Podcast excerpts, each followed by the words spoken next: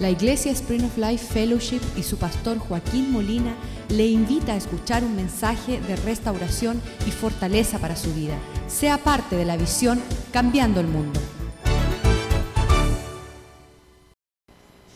Que tú, Padre Santo, un día llegaste a nuestras vidas y te manifestaste y nos presentaste el Evangelio, Señor, que trae salvación. Te damos gracias que también pusiste en nosotros un corazón para responder, Señor y aceptar tu regalo de vida eterna. Te damos gracias que existe un lugar llamado la, iglesia, Señor, la reunión de tu pueblo, Señor, donde tu palabra es enseñada, donde estamos corregidos, donde estamos enseñados, Señor, donde tú nos muestras el camino, Señor. Bendice nuestro tiempo junto este día, Señor. Bendice tu palabra, Señor. Prospérala en el corazón de tu pueblo. Que no solo seamos oidores de tu palabra, sino hacedores, Señor. Que obedezcamos lo que escuchamos que vayamos en pos, Señor, de las cosas altas y sublimes que tú tienes para nosotros. Prospéranos, Señor, según prospera nuestra alma, Señor. En lo que nosotros obedecemos tus enseñanzas, seremos cabeza y no cola, Señor. Seremos prosperados en todas las cosas, Señor. Nuestro árbol no se marchitará, Señor. Habrá fruto que glorificará tu nombre, Señor. Te damos gracias por añadir bendición y añadir a aquellos que han de ser salvos, Señor, como parte de tu iglesia, Señor. Levanta un pueblo, Señor, celoso de buenas obras, Señor. Levanta un pueblo que ama, Señor, la justicia tuya, Señor, y desea, Señor, tu instrucción. Pedimos, Señor, que esta palabra, Señor, quede como legado eterno, Señor, para nuestra familia, Señor.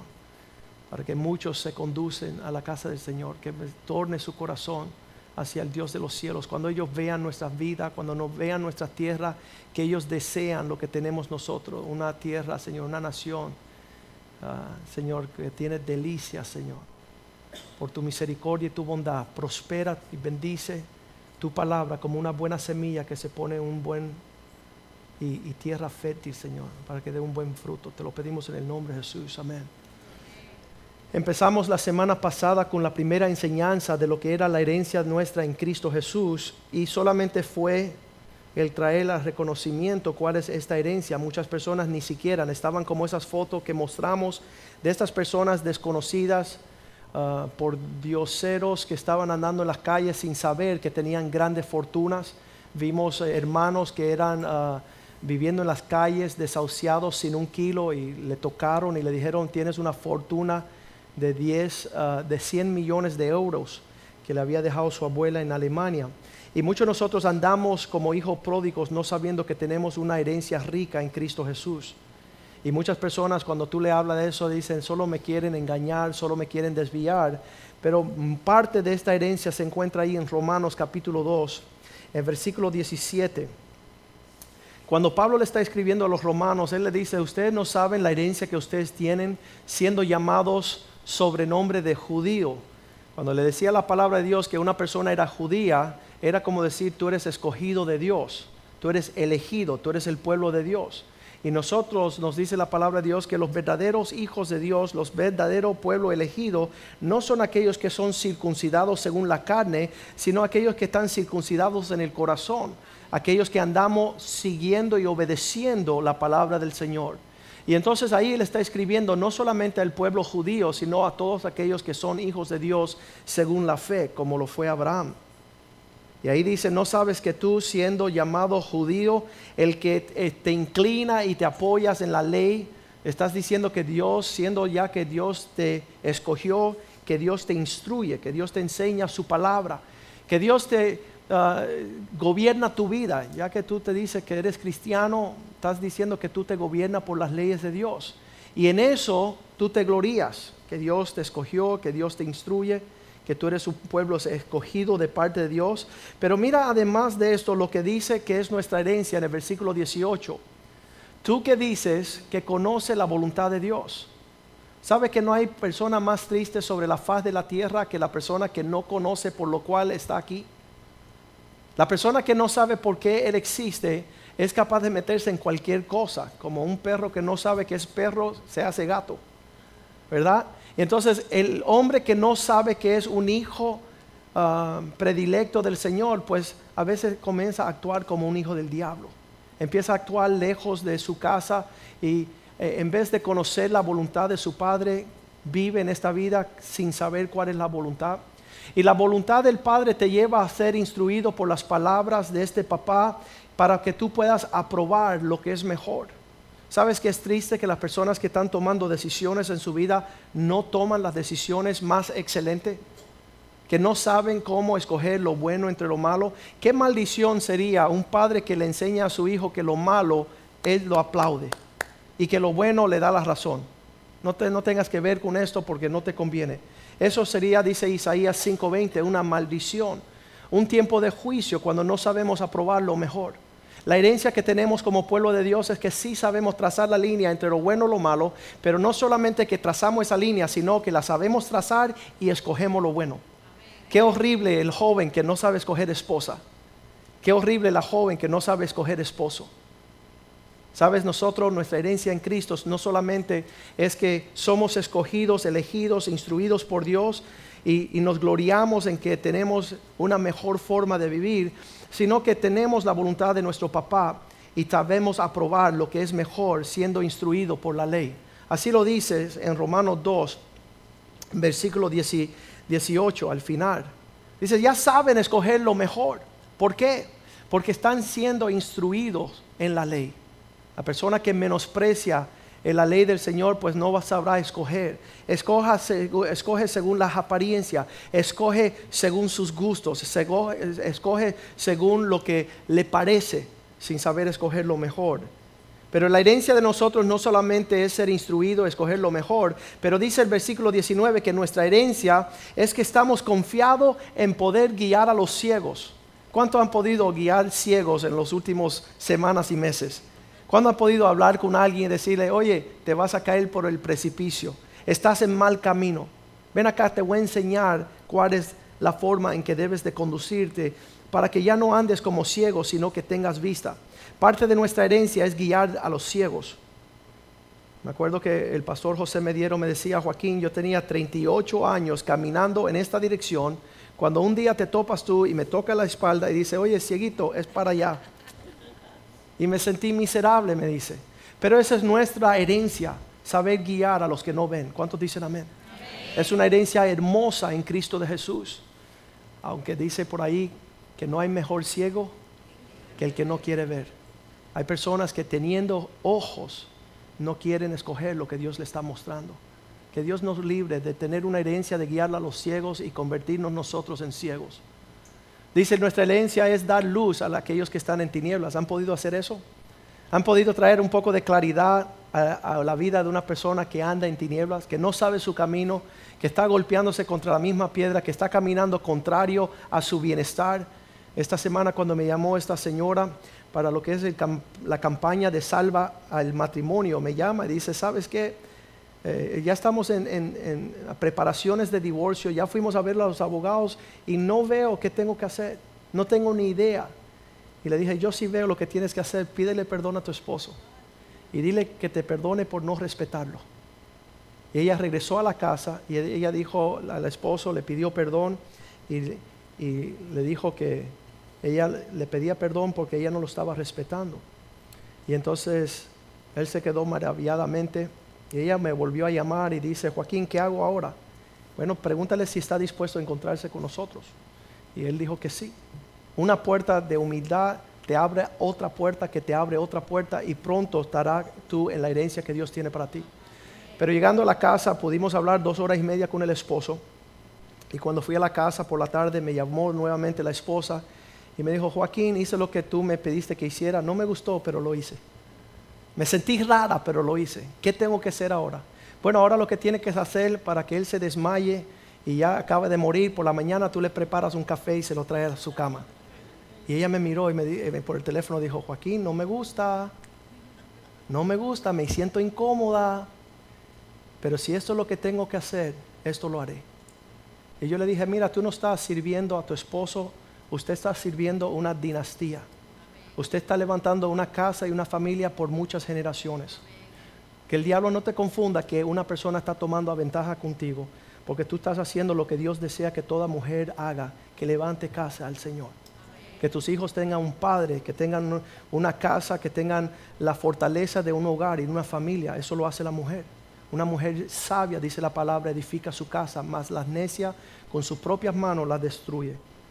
Y esto es traer instrucción a aquellos que están en tinieblas a la luz. Se le está abriendo los ojos a ella a entender lo que Dios quiere y cómo va a construir su hogar. El versículo 20 dice que nuestra herencia no solamente es sanar a los ciegos y guiarlos, traer a aquellos que están en tiniebla a luz, pero dice también instruir a los necios, a los indoctos, aquellos que no saben qué hacer. La palabra doctor significa que se sabe ah, la instrucción, que conoce qué tiene que hacer en un debido tiempo, doctor en leyes, doctor en medicina. Entonces es tremendo que nosotros somos aquellos llamados a instruir a los que no son que no tienen instrucción. Lo opuesto de la instrucción hemos dicho muchas veces en este lugar es destrucción. O vas a instruir o vas a destruir. Y nosotros tenemos una herencia de instrucción, de instruir, de edificar. Y ahí dice que nosotros vamos a enseñarle, a enseñarle a los que no saben. Y no es muchas veces en la enseñanza griega, como hacen en los Estados Unidos, que te ponen una pizarra y empiezan a dibujar aquí todas las respuestas, sino que nuestra instrucción está sobre nuestras vidas. En lo que las personas observan nuestro conducir, están aprendiendo cómo han de conducirse. La forma que yo aprendí a ser manso es ver hombres de Dios mansos ver hombres de Dios que tuvieran paciencia, que tuvieran sabiduría. No fueron palabras necesarias las que transformaron mi vida, sino ver el comportamiento de aquellos que estaban sujetos al Espíritu de Dios. Esa es la forma que nosotros instruimos a los necios, en una sabiduría. Somos maestros de los niños, aquellos que son inmaduros. Esa es nuestra herencia. Tristes los hombres que tienen los hijos que le instruyen a ellos. Dice la palabra de Dios que es una maldición cuando vuestros reyes son niños cuando los que gobiernan su casa son sus hijos, sus hijas. Llegamos a Nicaragua hace tres años atrás, había un muchachito de seis meses de edad, ni hablaba todavía, y él mandaba a sus padres. Con cada grito, con cada llanto, sus padres salían corriendo y hacían todo lo que él quería. Él mandaba a su papá y su mamá, aunque tenía seis meses de haber nacido. Qué horrible el egoísmo en cual nosotros permitimos que los niños nos instruyen a nosotros. Se supone que nosotros seamos maestros de ello. Dice, teniendo la forma de este conocimiento y de esta verdad, vamos a nosotros andar en una rica herencia si es que la conocemos. Pero eso solamente es el comienzo de lo que Dios tiene para nosotros. En 2 Corintios capítulo 3, 2 Corintios 3, 13, dice que Moisés, nosotros no actuamos como Moisés, quien puso un velo sobre su rostro para que los israelitas Dice, ponía un velo sobre su rostro para que los hijos de Israel no fijaran la vista en él, fin de aquello que había de ser abolido. Dice que en lo que Moisés subió al monte, regresó y su rostro brillaba como el, como el, brillo del sol. Dice que no podían verle sobre su rostro, sino ah, sus ojos eran afectados. Entonces él se puso un, un velo delante de él para no resplandecer delante de los israelitas. Y sabes que nosotros no andamos como Él, nosotros andamos a velo quitado. Queremos que todo el mundo vea en nuestro rostro esa sonrisa de la gloria del Señor. Para que nos pregunten, tú eres diferente. Tú tienes algo diferente, tu, tu, esposo se comporta diferente. ¿Cuál es la gloria que tú tienes? Y tú le podrás compartir, es mi herencia en Cristo Jesús. Es la gloria de Dios la que tú ves. Y entonces dice el próximo versículo, versículo 14, que este velo para los judíos lo que no supieron recibir la herencia, dice que el entendimiento de ellos se borró, se pobreció, se embotó. Porque hasta el día de hoy, cuando leen el antiguo pacto, les queda el mismo velo no descubierto, el cual por Cristo nos fue quitado. Nosotros que andamos en Cristo sí sabemos y vemos claramente y entendemos claramente cuál es la rica herencia que tenemos en Cristo Jesús. Muchas personas siguen a velo tapado, siguen a rostro tapado, no saben. Tú le ves el rostro y, como que están amargados y, y están frustrados y no alcanzan recibir su herencia. Sabes, le voy a decir un secreto, que cuando tú tienes el velo quitado y los demás entienden lo que tú estás viendo y comparte de lo que estás viendo, ellos se dan cuenta de este brillo. Yo di como ejemplo mis hijos. Mis hijos, llevamos, el mayor tiene 16 años, jamás, escuchen bien, jamás en la historia de sus vidas desde que nacieron, han preguntado la palabra, ¿por qué tenemos que ir a la iglesia? Qué triste los hijos que le dicen los padres, ¿por qué tenemos que ir a ese lugar? No vemos propósito, no vemos gloria en su rostro. Vemos que es, es un apestar que ustedes estén yendo allí. Pero mis hijos jamás, y a falta de pedirme en la pregunta por qué tenemos que ir a la casa de Dios, han llegado aquí por más de ya 16 años, porque desde chiquito están yendo a viajes misioneros, están participando en la obra, y hasta este día, a, a falta de pedir el por qué entramos aquí, están dispuestos ellos, presto, para seguir recibiendo la herencia de su papá, para no perder la promesa de la paz, del gozo y de la comunión entre los santos. Qué lindo es los hijos que han visto el resplandecer de nuestros rostros. Que no tienen que pedirle a su papá la pregunta por qué tenemos que a la fuerza ir a ese lugar. Quieren llegar aquí. Quieren su parte. Quieren su herencia, como dijo David en el Salmo 16. Yo creo que es el versículo 5, donde él dice, ah, delicioso es para mí donde han caído los límites de mi herencia. La porción de mi herencia que me toca es hermosa para mí. Versículo 6. Las cuerdas que me cayeron en lugares deleitosos, hermosa es la heredad que me toca. ¿Saben lo que están locos mis hijos por recibir su herencia? Están locos por recibir una mujer virtuosa como su mamá. Están locos para recibir un hombre de Dios como su papá. Están deseosos de participar en la obra de Dios, que muchas veces a una noche, a las once y media de la noche, estaba mi hija preparando la forma de permisos para que todo su grupo vaya a un evento cristiano. Y yo decía, yo no comencé a hacer eso hasta que tuve los 25 años. ¿Qué hace una niña de 10 años involucrada en los negocios de nuestros padres? Qué hermoso es tener nuestros hijos. Esta noche, como dijo, mi hijo Brandon va a predicar en este lugar. Y yo sé que va a venir el fuego y la pasión del Señor a través de su vida y sus palabras. Qué hermoso es tener la herencia que tenemos en Cristo. No tener un velo ah, tapado que hasta este día no sabemos cuál es. ¿Qué dice la palabra de allí en, en esa misma escritura que estábamos leyendo en, en 2 Corintios 3, 16? Tú le dices, Señor, ¿cómo es que yo veré esta gloria? ¿Cómo es que yo podrá ver el resplandecer de esta herencia que yo tengo? Dice, cuando te conviertes al Señor, él quitará tu velo. Cuando tu corazón decide empezar a buscar el post, la herencia que tú tienes en Cristo, y que tú le señales a tus hijos como la herencia hermosa que a ti te toca en Cristo Jesús. Sabes, me doy cuenta del por qué muchas personas no ven la gloria del Señor. Aquí estoy yo con mi familia, aquellos que me obedecen y me siguen, viendo la gran porción de la gloria del Señor, de una herencia que nos toca en Cristo Jesús. Estamos animados no por los acontecimientos que nos acontecen, sino las promesas de un gran infiel Dios. Estamos maravillados y las personas están a espaldas de esa gloria, caminando hacia las tinieblas diciendo, no veo lo que tú ves, no me voy a comportar, como tú te comportas, no estoy animado como tú estás animado. Dice la Biblia, el día que ellos se arrepientan y se convierte el Señor, el velo es quitado y verán la grandeza de la bondad del Señor, que nos llamó de las tinieblas a la luz maravillosa. El día el velo será cortado cuando se convierten realmente a Cristo Jesús. Muchas personas no han tenido esa experiencia y aún Pablo escribiendo en Efesios 1:18 dice, mi deseo es y yo le pido a Dios sobre todas las cosas que los ojos de vuestro entendimiento sean alumbrados en Cristo Jesús, para que sepan cuál es la esperanza que existe en esta gran riqueza de la herencia que le toca a los santos. Pablo pidiéndole a Dios, quítale la escama de sus ojos, alúmbrale su entendimiento, haz resplandecer sus rostros para que sepan que las promesas de Dios, en esas podemos esperar. Es aquellas personas que no esperan, son las personas que no heredan. Uno de los caracteres que aprendimos la semana pasada, si no estuvieron en la primera parte de esta enseñanza, es que solamente los mansos heredarán la herencia, no los mensos, ¿verdad? No los endurecidos, no los soberbios. Esas personas no van a participar de las cosas del Señor.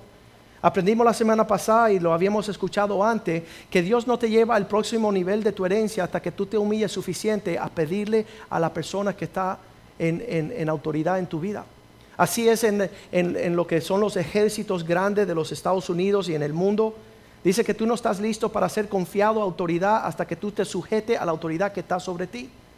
Porque si no sería una autoridad horrible. Todos estos dictadores, todas estas personas torcidas son personas que nunca fueron entrenados a sujetarse ni a obedecer a nadie. Por eso cuando se escalan a una autoridad, oprimen al pueblo. Mas así no es entre ustedes, sino que el más pequeño sea el siervo.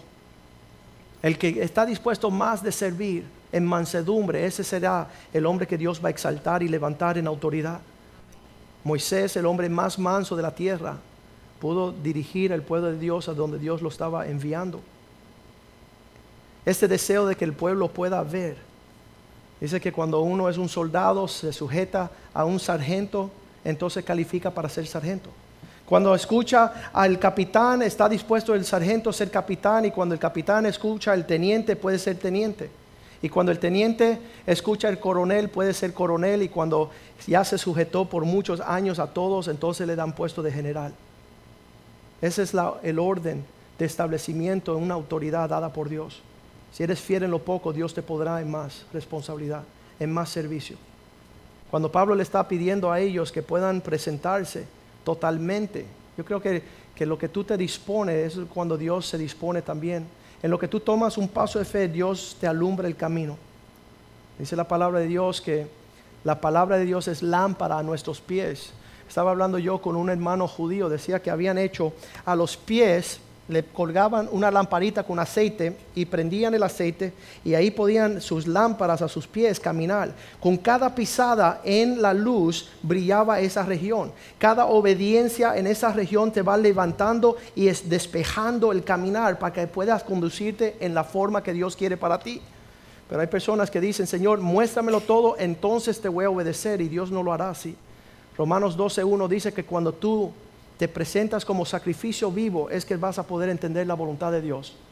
Cuando tú te presentas en la totalidad de decir, Señor, heme aquí, yo estoy dispuesto a hacer lo que sea, entonces vas a darte cuenta cuál es esa voluntad de Dios que es agradable y es ah, placentera.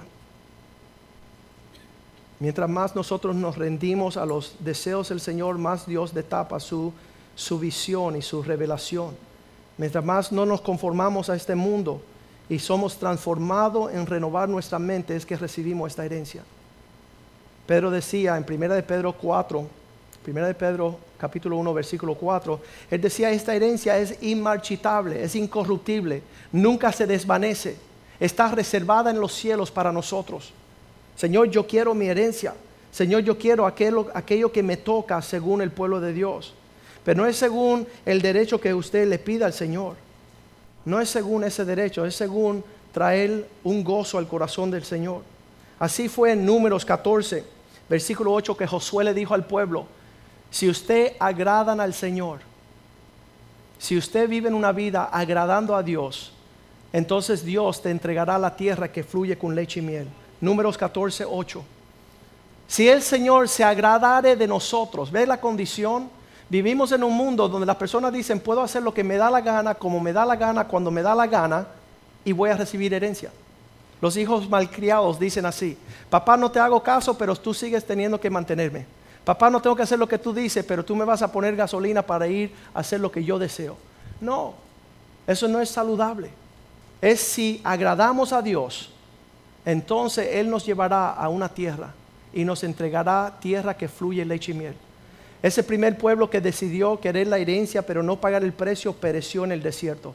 Dios no le entregó a una tierra a, un pueblo ah, malcriado, a un pueblo desobediente, a un pueblo incrédulo, a un pueblo falta de fe, a un pueblo que decía, Moisés, tú nos traíste aquí para acabar de matarnos en el desierto. Eso no es la herencia, no es para tal pueblo. La herencia es para aquel pueblo que agrade al Señor que le pueda heredar sus promesas en una forma tremenda. Dice así, ah, segunda de Pedro 1.4.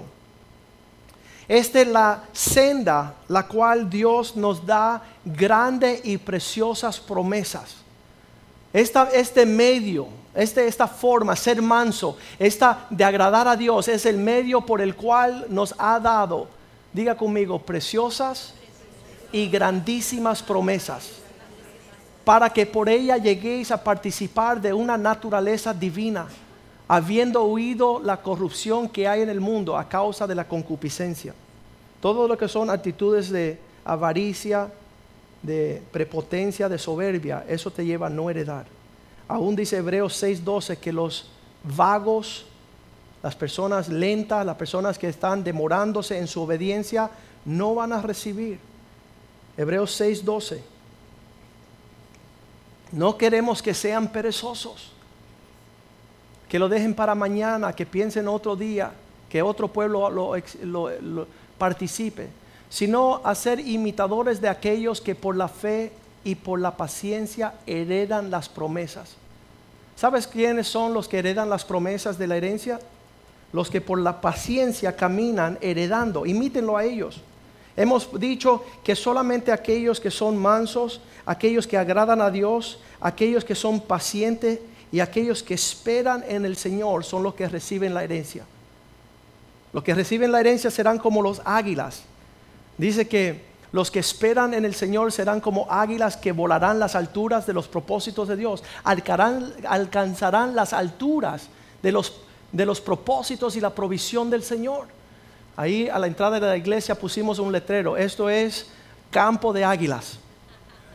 Este lugar es campo de águilas. Somos aquellos que estamos heredando las promesas. No queremos ni gallinas ni pavos acá. Y menos pavos reales, ¿verdad? No queremos eso. Queremos aquellos que por la fe y la paciencia heredan las promesas de Cristo. Estaba tentado yo poner en ese letrero, no se permite gallinas. Tiene que ser hombres valientes, mujeres valientes, familias valientes que esperen y que reciben su herencia en Cristo Jesús. Y ahí dice, no sean perezosos sino imiten aquellos que a través de la fe y la paciencia han heredado las promesas. Hebreos 10:36 dice así, que tenemos que perseverar. Esa palabra perseverar significa durar en el sufrimiento, de permitir que el tiempo pasa de sufrimiento. Después que nosotros hemos perseverado, vamos a conocer la voluntad de Dios y van a recibir lo que Él ha prometido. Vamos a poder obtener las promesas de acuerdo a la voluntad de Dios cuando nosotros seamos paciencia, que seamos dispuestos. La, semana pasada habíamos hablado que solamente los mansos van a heredar, pero quiero hablarle un poquito de otro requisito. Tienes que ser un hijo. La Biblia pone bien enfáticamente en Hebreos 12, nos dice la palabra de Dios bien claramente que si tú no eres hijo, no vas a ser heredero. Efesios 12, versículo 8. Si no permite que Dios te prepare, si no permite la disciplina, si no permite la instrucción, si no permite, es Hebreos 12, 8. Si no permite que Dios trate contigo, no eres hijo. Y si no eres hijo, no eres heredero, porque la palabra hijo significa el que se parece a su papá. Pero si os deja sin disciplina, del cual todos, digan conmigo todos, todos, han sido participantes, entonces sois ilegítimos y no hijos. Qué triste el día que tú te paras a decir, papá, dame mi herencia, y te diga, no te conozco, apártate de mí. Qué triste el día que, eh, me acuerdo una de las jóvenes de nuestra iglesia que llegó a los caminos del Señor y seguía ah, bailando y fiestando y haciendo sus cosas. Y un día la vi, la llamé a mi casa, le dije, mira, estás prohibida de entrar a mi casa nuevamente. Y me dijo, pero tú eres mi papá. Y yo dije, no, si yo soy tu papá en honra, tú tienes que ser una hija en honra. Si estoy caminando para ejemplo de honra para ti y te dejo unas huellas claritas, ¿por qué tú estás andando como los que no son hijos? Ahí en Juan capítulo 8 decían los mismos, los líderes en los tiempos de Cristo, somos hijos de Abraham. Él dijo, no, ustedes son hijos del diablo. Qué triste pensar que eres hijo de un lugar, pero no anda como los que están en ese lugar, que son tus papás. Qué triste que tú no hablas como tu papá, que no te conduce, que no participe, que no sirves como tu papá. Así dice la palabra de Dios, preocúpate no ser un hijo ilegítimo, sino que tú puedas caminar como camina tu papá, para que heredes lo que es la porción tuya. Y ese asunto de ahí es que nosotros derribamos. Imagínate que se me parezca un día a mi cama un, un muchachito por ahí dice, hola Joaquín, soy tu hijo. ¿Y cómo que mi hijo? Dice, sí, yo soy Rodríguez. No, mis hijos tienen apellido Molina. Tienes que ir a buscar al Rodríguez ese. Porque como tú no tienes el nombre, no te parece a los Molinas. Los, los Molinas son bien peculiares. Aman a Dios sobre todas las cosas sirven a Dios más que nadie. El Hijo del Hombre se conoce por sus conductas. Dice que el Hijo se conoce por lo que hace.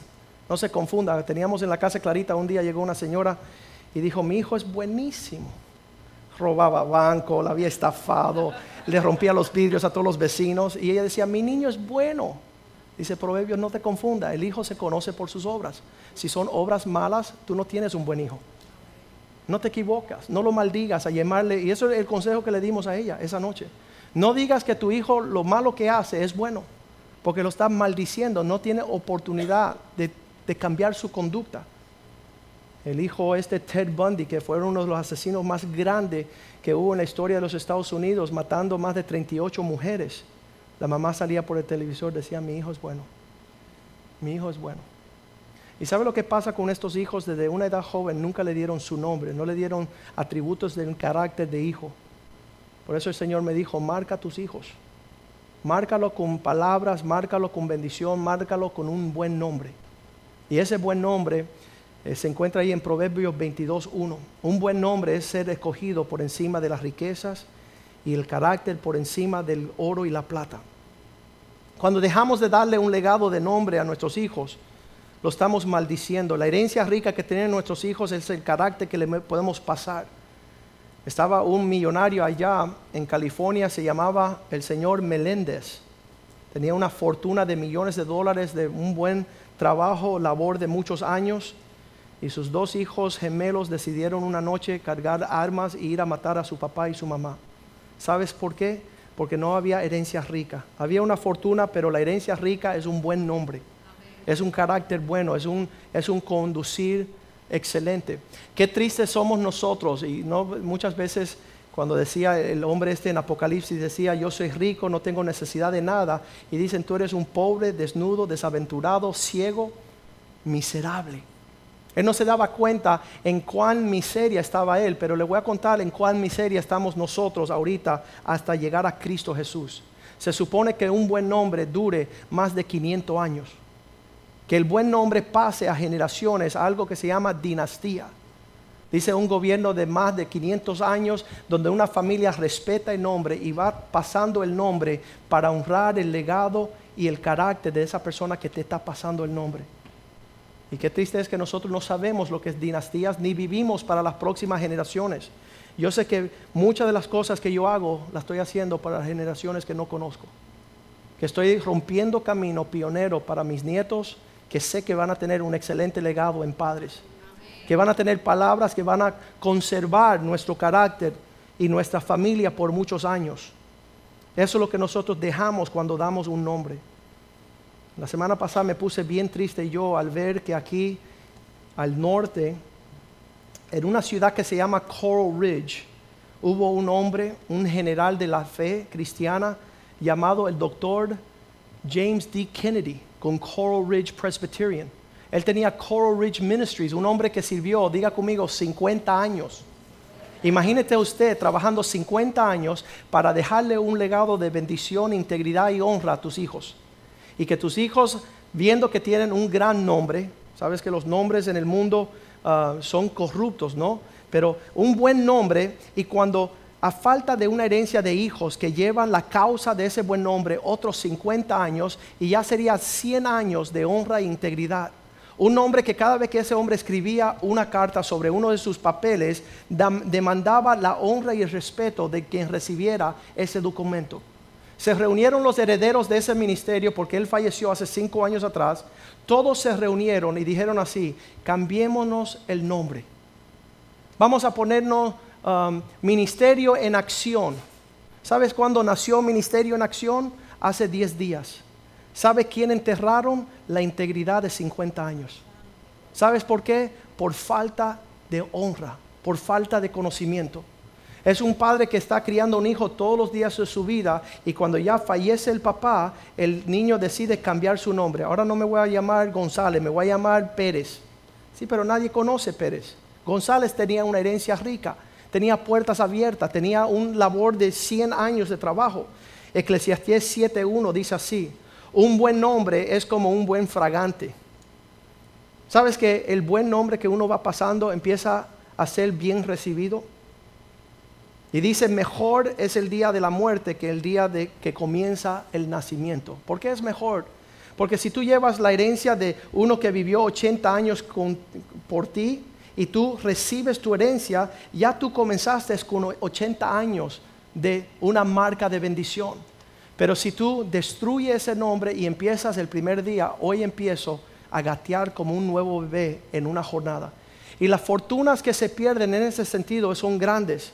Un papá que deja un buen legado a sus hijos y sus hijos trabajan a sus nietos y sus bisnietos reciben la herencia rica y abundante de un buen nombre de más de 200 años. Pero qué triste es que no tenemos buenos nombres. Yo no conozco a mis bisabuelos. No sé quiénes fueron, no sé quiénes vivieron.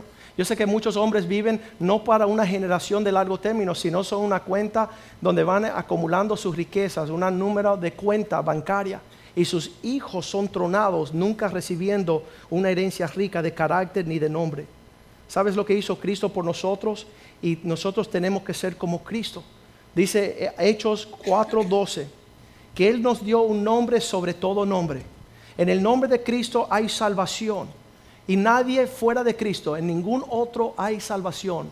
Porque no hay nombre bajo los cielos dados a los hombres en el cual podrá ser salvo. Cuando tú mencionas el nombre de Cristo tiene significativo. Significa que hay poder, que hay carácter, que hay autoridad. Los demonios tiemblan en la presencia de Dios. ¿Sabes? Y tu nombre, ¿a quién tiembla? A nadie. No tiene mérito tu nombre. Tu nombre, no está dejando un legado de bendición. Tus hijos han menospreciado tu nombre. No significa nada. En Hechos 19 vinieron algunos judíos y trataron de usar el nombre de Cristo diciendo, en el nombre del Cristo que Pablo predica. Y el demonio dijo, oye, a Cristo conozco y a Pablo que lo predica lo conozco, pero tú quién eres. Y le cayeron a golpes a esos necios. ¿Por qué? Porque no habían establecido la autoridad de honrar el nombre del Señor. Lo estaban usando a beneficio, pero no caminaban en su carácter. Cuando tú empiezas a caminar en el carácter de Cristo, aún los demonios se sujetan a ti. En Lucas 10, 17 dice así la palabra de Dios, que saliendo los setentas a predicar regresaron con gozo diciendo, Señor, aún los demonios se nos sujetan en tu nombre. Significaba algo el nombre de Cristo en ese tiempo. ¿Qué significa el nombre tuyo? ¿Cuál es el legado que le estás dando a tus hijos? estás recibiendo un gran nombre. No creo que Dios te dé el nombre de Él para que lo mal uses. Le decía a un hermanito hace unas semanas atrás, ¿por qué mejor no te llamas musulmán? ¿Por qué mejor no te llamas budista? ¿Por qué no mejor te llamas impío que andar usando el nombre de Cristo y derrogar la herencia de esta dinastía que Él nos dio? Filipenses 2.9 dice que por causa de que Cristo se, se humilló y sirvió y se hizo en forma de siervo, y, fue obediente hasta muerte, muerte de cruz, es que él recibió un nombre. Dice, por lo cual Dios también le exaltó hasta lo sumo y le dio un nombre sobre todo nombre. Sabes, el camino de la herencia que tenemos nosotros lo estamos edificando ya mismo. Estamos caminando en un camino que podemos dejarle puertas abiertas o puertas cerradas a nuestros hijos. Podemos caminar dejando el nombre. Me acuerdo cuando Pablo estaba siendo golpeado por los romanos. ¿Se acuerdan en Hechos 22? Versículo 23 dice que empezaron a golpear a Pablo y él dijo, ¿no saben que están golpeando un romano? Solamente decir que él era romano sirvió para que no fuera golpeado. Y ellos gritaban y arrojaban sus ropas sobre él, lanzaban polvo al aire. Versículo 24. Y Pablo ahí contra toda esa, mandó el tribunal que le metiesen en la fortaleza y ordenó que fuese examinado con azotes para saber por qué las personas se clavaban contra él. Versículo 25. Pero cuando le ataron con correas, Pablo le dijo al centurión que estaba presente, ¿os es lícito azotar a un ciudadano romano sin haber sido condenado? Él se agarró rápido, yo soy romano y no me puedes tocar. ¿Puedes tú decirle al diablo, soy cristiano, no me puedes tocar? Estoy bajo la sangre de Cristo, soy sujeto, le sirvo a Cristo. Mis credenciales los prueban, mírame aquí. Soy fiel, soy un hijo fiel al Señor. Soy heredero, soy rey, apártate de mí. Dice que se preocuparon los romanos en ese entonces, nada más que invocando el imperio romano. ¿Sabes por qué? Cuando estaban metiéndose con un romano, se estaban metiendo con el imperio entero. Y es lo mismo con nuestros cristianos. Cuando se meten con nosotros, se están metiendo con Cristo están metiéndose con el Señor. Versículo 26 dice así, Cuando el centurión oyó esto, fue y dio aviso al tribunal diciendo, ¿qué, qué vas a hacer? Porque este hombre es ciudadano romano. 27. Y vino el, tribuno, ah, vino el tribuno y le dijo, dime, ¿eres ciudadano romano? ¿Tienes el nombre? ¿Tú eres parte de esa familia? ¿Tú eres parte de ese conjunto? conjunto? ¿Tú tienes esa herencia? Porque decía la ley que el que tocaba a un romano sin ser condenado tenía pena de muerte. Tenía, serios cargos contra él. Ahí se preocupó hasta el juez. Versículo 28. Respondió el tribuno, yo con, ah, yo con gran suma adquirí mi ciudadanía. Yo tuve que comprar mi ciudadanía. Entonces Pablo dijo, yo soy por nacimiento. Yo nací de nuevo y soy verdadero cristiano, nacido por el agua y por el espíritu. Tengo una autoridad, tengo una herencia, camino en el carácter de un hijo de Dios. Sería horrible que por ahí por las calles estuviéramos diciendo que somos hijos de Dios sin el respaldo de la documentación. Versículo 29. Así que luego se apartaron de él los que le iban a dar tormento. Que el diablo se aparta de nosotros cuando ve nuestra herencia. Y aún el tribuno, al saber que era ciudadano romano, también tuvo temor por haberle atado. Aún la persona que trajo la soguita para atarlo, hasta él salió mandado. No me voy a meter con un hijo de Dios. No me voy a meter con uno que tiene herencia en el reino. Cuando veo las palabras del Señor diciendo, yo he glorificado tu nombre. Juan 12, 28. Yo he levantado tu nombre, tu nombre me ha marcado a mí. Yo soy un hijo verdadero porque me he dejado marcar por tu nombre. Padre, he glorificado tu nombre, he caminado los sufrimientos de Cristo. Entonces vino una voz del cielo y dijo, lo he glorificado y lo glorificaré otra vez. Juan 17, 6 dijo Cristo antes de morir, su última oración, él dijo estas palabras, Padre, he manifestado tu nombre a todos los hombres que me diste del mundo, tuyos eran y me diste y han guardado tu palabra. Versículo 26 dice, Señor, he dejado conocer tu nombre a todos los que me rodean. He caminado de la forma que me has pedido caminar. He manifestado tu nombre y le he dado conocer tu nombre a todos. Yo te digo que gran herencia tenemos en el nombre de Cristo, pero les desafío este día que ustedes puedan dejarle un legado de bendición de muchas generaciones a sus hijos conforme la actitud de su conducir. Pongámonos de pies esta mañana. Vamos a decirle, Señor, yo quiero tu herencia, hazme un hijo.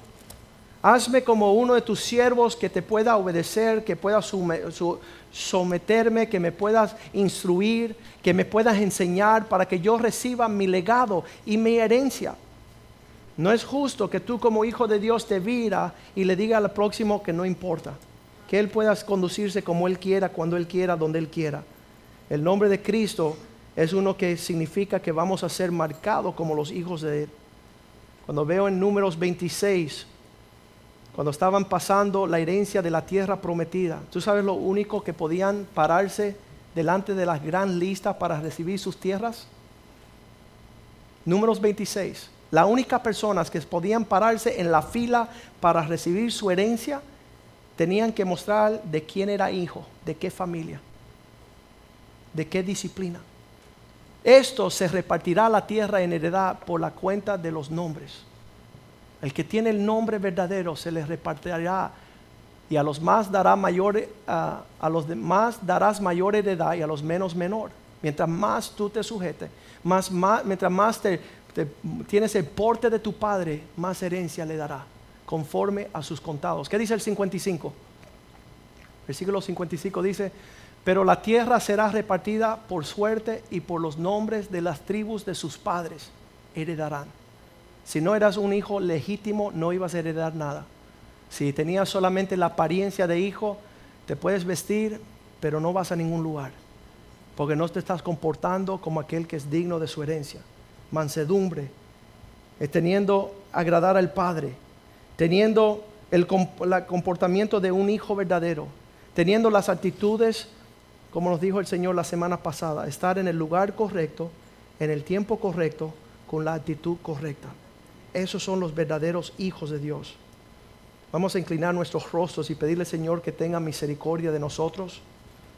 Sabes que nos dijeron el miércoles, por esta razón Dios retiene el agua y el pan sobre su pueblo Porque no hay aquellos que se quieren presentar a recibir su herencia. No hay aquellos que dicen, heme aquí Señor, yo quiero ser entrenado, quiero ser preparado, quiero ser fiel a mi herencia. ¿Sabes lo que yo le escribí a, esta- a estas personas que cambiaron el nombre de James D. Kennedy? Y yo le dije, yo lo único que espero que ustedes no tengan la misma maldición con la cual ustedes se están conduciendo. Que después de 50 años de hacer una obra, que sus hijos no cambien su nombre. Que no dejen morir el legado de 50 años. ¿Sabes por qué? Estamos maldiciendo todas las generaciones venideras. Si el nombre tuyo se alarga, si el nombre del pueblo de Dios, de la obra de Dios se alarga, será bendición para muchos años. ¿Sabe lo que nos dedicamos nosotros? A, arruinar y a destruir y a quemar paredes y quemar puertas de las edificaciones de Dios. Para que cuando nuestros hijos tengan sus hijos, le digan, una vez hubo un lugar donde teníamos oportunidad de servir a Dios, pero lo menospreciamos. Una vez teníamos una herencia de cambiar el mundo, pero nos fuimos y abandonado nuestro cargo. No tenemos herencia para ustedes. Vamos a pedirle misericordia al Señor. Vamos a pedir que el nombre que Dios nos ha puesto, el nombre que Dios nos dio fue manantial de vida. Y dice que el temor de Dios es un manantial de vida. Eso es un buen lugar. Eso es un- una buena herencia porque es el comienzo de la sabiduría. Que nuestros hijos sepan, yo sé que mis hijos saben, nunca me han preguntado por qué vamos a la iglesia. Sería una pérdida de tiempo si ellos hubieran llegado acá 15 años y se van con manos vacías. Ellos saben que hay rica herencia en esta casa y ellos quieren ser hijos fieles. Cuando uno no establece el nombre que uno ha recibido, significa que no tiene papá. Y cuando uno no tiene papá, no hay herencia. Nació en los Estados Unidos un hombre llamado Charles Manson. Este hombre cuando nació, el papá no estuvo presente, no lo quiso reconocer porque era su mamá una prostituta y se acostó con un hombre ahí, cualquiera. Le decían, Chadley, el que no tiene nombre Maddox.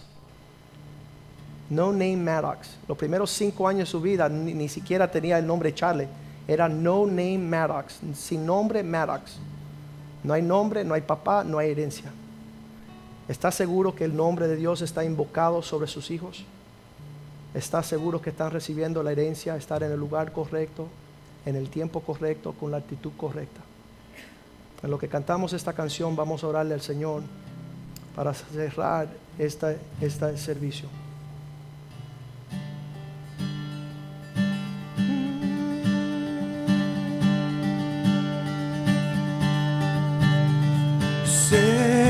Quién soy yo. Yo sé quién soy yo. Yo sé quién soy yo. Tuyo soy, tuyo soy.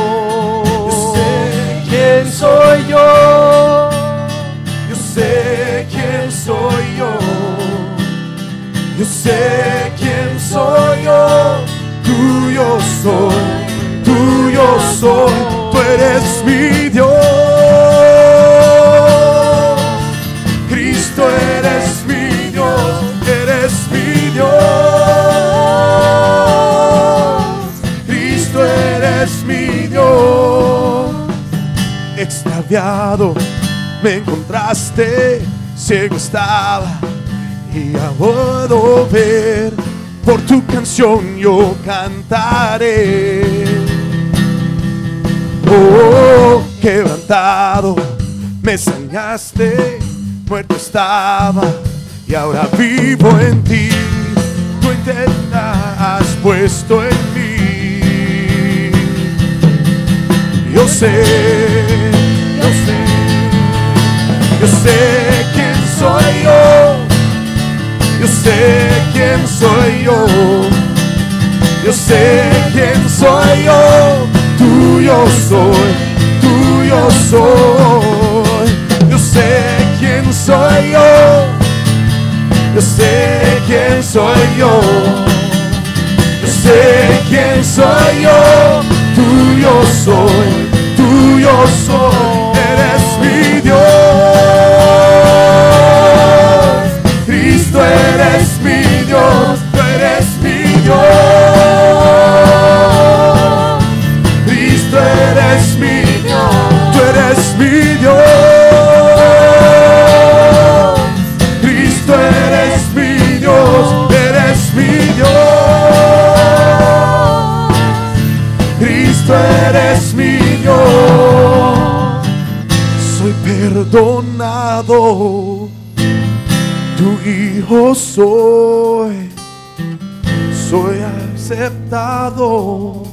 yo sé quién soy yo, tengo confianza, seguro estoy, que soy amado, yo sé quién soy yo. Volví a vivir, ya libre soy, te pertenezco a ti tú eres mi Dios. ¿De quién soy yo?